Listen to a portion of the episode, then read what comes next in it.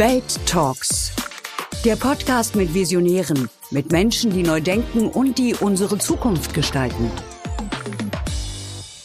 Liebe Hörerinnen und Hörer, mein Name ist Jan-Philipp Burgert, ich bin Chefredakteur des Nachrichtensenders Welt und melde mich heute ausnahmsweise aus Bali, denn passend zum subtropischen Klima hier gab es hitzige Diskussionen auf der Weltbühne beim großen G20-Gipfel.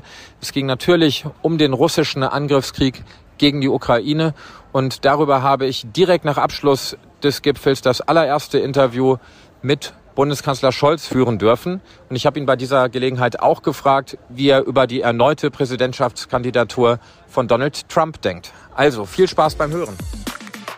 Herzlich willkommen zu diesem Welt-Talk-Spezial aus Bali mit einem ganz besonderen Gast. Herr Bundeskanzler, vielen Dank, dass Sie sich Zeit für dieses erste Interview direkt nach Abschluss des G20-Gipfels nehmen. Herr Bundeskanzler, Sie wurden heute Nacht um drei Uhr Ortszeit von Ihrem außen- und sicherheitspolitischen Berater Jens Plötner geweckt, um über den Raketeneinschlag in Polen informiert zu werden. Was war der allererste Gedanke, der Ihnen durch den Kopf schoss, als Sie davon hörten? Das ist erstmal eine ganz furchtbare Nachricht angesichts der Zerstörung, die die Rakete dort angerichtet hat.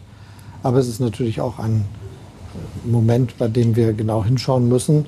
Denn wenn jetzt äh, Teile der Waffen, die in diesem Krieg eingesetzt werden, sich auch auf unserem Territorium wiederfinden und dort Zerstörung anrichten, dann ist das etwas, was einen besorgen muss.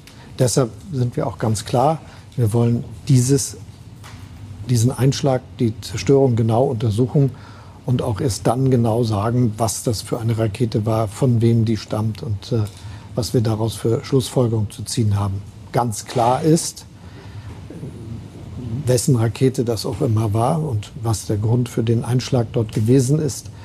Das wäre alles nicht denkbar ohne den russischen Krieg gegen die Ukraine und gegen die gegenwärtigen massiven Luftangriffe gegen Einrichtung der elektrischen Infrastruktur der Ukraine, der Wasserversorgung, gegen Wärmeversorgungseinrichtungen, alles das, was benötigt wird, um ein ordentliches Leben als Bürger und Bürgerin der Ukraine führen zu können. Und das ist furchtbar und zu verurteilen. Welche Konsequenzen sollte denn gerade die NATO dann daraus ziehen? Die NATO hat sich in der Form der hier versammelten NATO-Regierungschefs miteinander besprochen und wird das auch auf der Ebene der Botschafter fortsetzen, um das Notwendige zu bereden. Und dazu gehört aus meiner Sicht unbedingt, dass wir jetzt erstmal sagen, wir klären diesen konkreten Fall auf und werden mit all den Daten und Informationen, die wir haben, sobald es möglich ist, an die Öffentlichkeit treten. Dieser Gipfel zeigt ja, dass selbst der größte diplomatische Druck auf der Weltbühne Putin nicht beeindruckt. Im Gegenteil, er attackiert Ziele, die gefährlich nah an der polnischen Grenze liegen. Er macht das ausgerechnet zu diesem Zeitpunkt, wo hier die G20 tagen.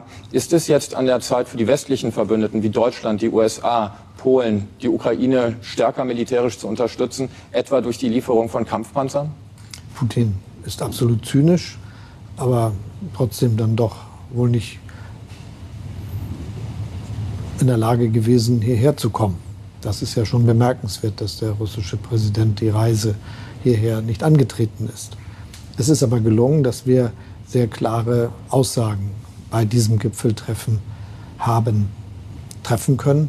Dazu zählt die klare Aussage, dass in diesem Krieg keine Atomwaffen eingesetzt werden dürfen. Es ist sehr richtig, dass dieses Bekenntnis zu diesem Zeitpunkt hier kommt. Ich hatte ja schon bei vielen anderen Gesprächen, zum Beispiel mit dem chinesischen Präsidenten im Vorfeld, mich dafür eingesetzt, dass das möglich wird. Und das ist jetzt tatsächlich gelungen. Vor einiger Zeit hätte niemand das vorherzusagen gewagt. Und das Gleiche gilt im Übrigen auch für die klare Aussage im Hinblick auf die russische Aggression. Es wird sehr klar Bezug genommen auf die Generalversammlung der Vereinten Nationen, die den russischen Angriff verurteilt hat. Und klar ist auch, das haben wir bei aller Gelegenheit hier deutlich gemacht, diejenigen, die die Ukraine unterstützen, werden das auch weiter tun, solange wie das notwendig ist und so wie das erforderlich ist. Das macht Aber ist es nicht jetzt erforderlich, die Ukraine stärker zu unterstützen? Es gibt ja militärische Erfolge, die die Ukraine im Moment erzielt. Ist es nicht jetzt an der Zeit, mehr zu tun? Schließen Sie weiterhin die Lieferung von Kampfpanzern aus? Deutschland tut sehr viel Deshalb kann ich mit dem Satz wenig anfangen. Wir tun sogar so ziemlich mit am meisten und wir liefern auch ganz konkret die Waffen, die zur Verteidigung der Souveränität und Integrität der Ukraine jetzt besonders geeignet sind. Das gilt für unsere Luftabwehr, äh, Waffen, die wir geliefert haben, einfaches Gerät, aber eben auch unsere Flakpanzer Gepard oder das hochmoderne System Iris-T, das jetzt ganz konkret in dieser Situation dazu beiträgt, die Ukraine zu beschützen, soweit das möglich ist. Und wir werden noch weitere davon liefern. Wir haben auch Artillerie geliefert, die gerade jetzt gebraucht wird mit unserer Panzerhaubitze, aber eben auch mit den Mehrfachraketenwerfern, die hier eingesetzt werden. Die stellen überhaupt nur wir, die Briten und die Amerikaner, den Ukrainerinnen und Ukrainern zur Verfügung. Und bei jedem Gespräch, das ich jetzt mit dem ukrainischen Präsidenten führe und auch viele meiner Minister und Minister mit ihren Gegenübern wird immer wieder gesagt, wie dankbar und wie froh man über diese deutsche Unterstützung ist, die so zielgerichtet und zielgenau ist. Sie haben vorhin das Abschluss, die Abschlusserklärung der G20 angesprochen und das Bekenntnis gegen den Einsatz von Atomwaffen. Welchen Anteil daran haben Sie ganz persönlich? Wir haben uns von vornherein sehr darum bemüht, dass hier ein gutes Gipfelergebnis möglich wird.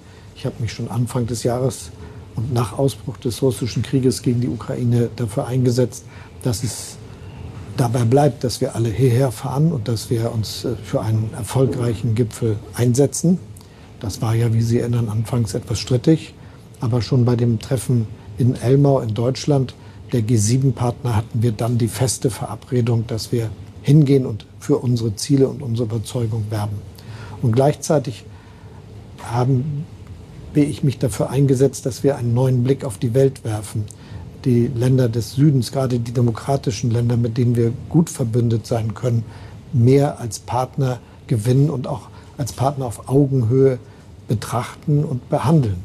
Deshalb habe ich nach Deutschland eingeladen, nicht nur die klassischen starken wirtschaftsdemokratischen Wirtschaftsnationen, sondern eben auch Indonesien, das Land der G20-Präsidentschaft, Indien, das nächste Land der G20-Präsidentschaft, Südafrika und als äh, Vertreterin der Afrikanischen Union Senegal und Argentinien, das für die lateinamerikanischen und karibischen Staaten spricht. Und das ist, glaube ich, auch jetzt hier wirksam geworden. Ich glaube, wir müssen einen anderen geostrategischen Blick entwickeln und uns klar machen, dass die Welt multipolar wird mit vielen starken, mächtigen, auch wirtschaftlich starken Nationen, die in Asien, in Afrika und im Süden Amerikas beheimatet sind.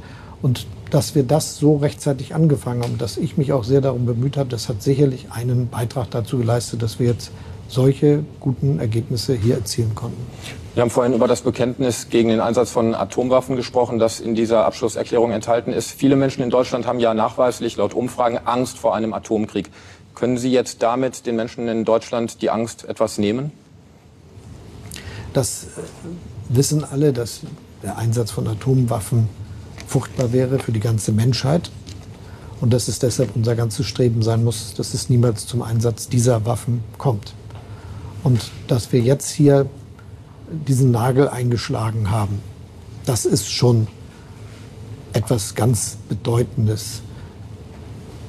Da kann man nicht absolute Sicherheit draus gewinnen, aber man kann schon sagen, dass wir das, was jetzt möglich ist, um mehr Sicherheit zu gewährleisten, gemacht haben. Jetzt muss Russland noch verstehen, dass es nicht nur diese Waffe nicht einsetzen kann, sondern dass es jetzt einen Weg braucht raus aus diesem Krieg.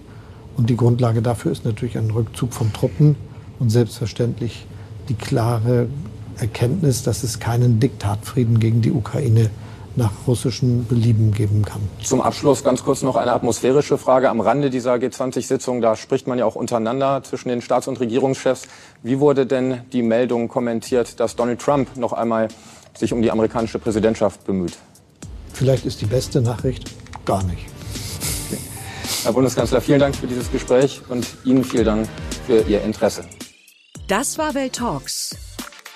Neue Folgen hören Sie bei Welt und überall, wo es Podcasts gibt. Wir freuen uns über Feedback an audio.welt.de und Bewertungen auf den Podcast-Plattformen.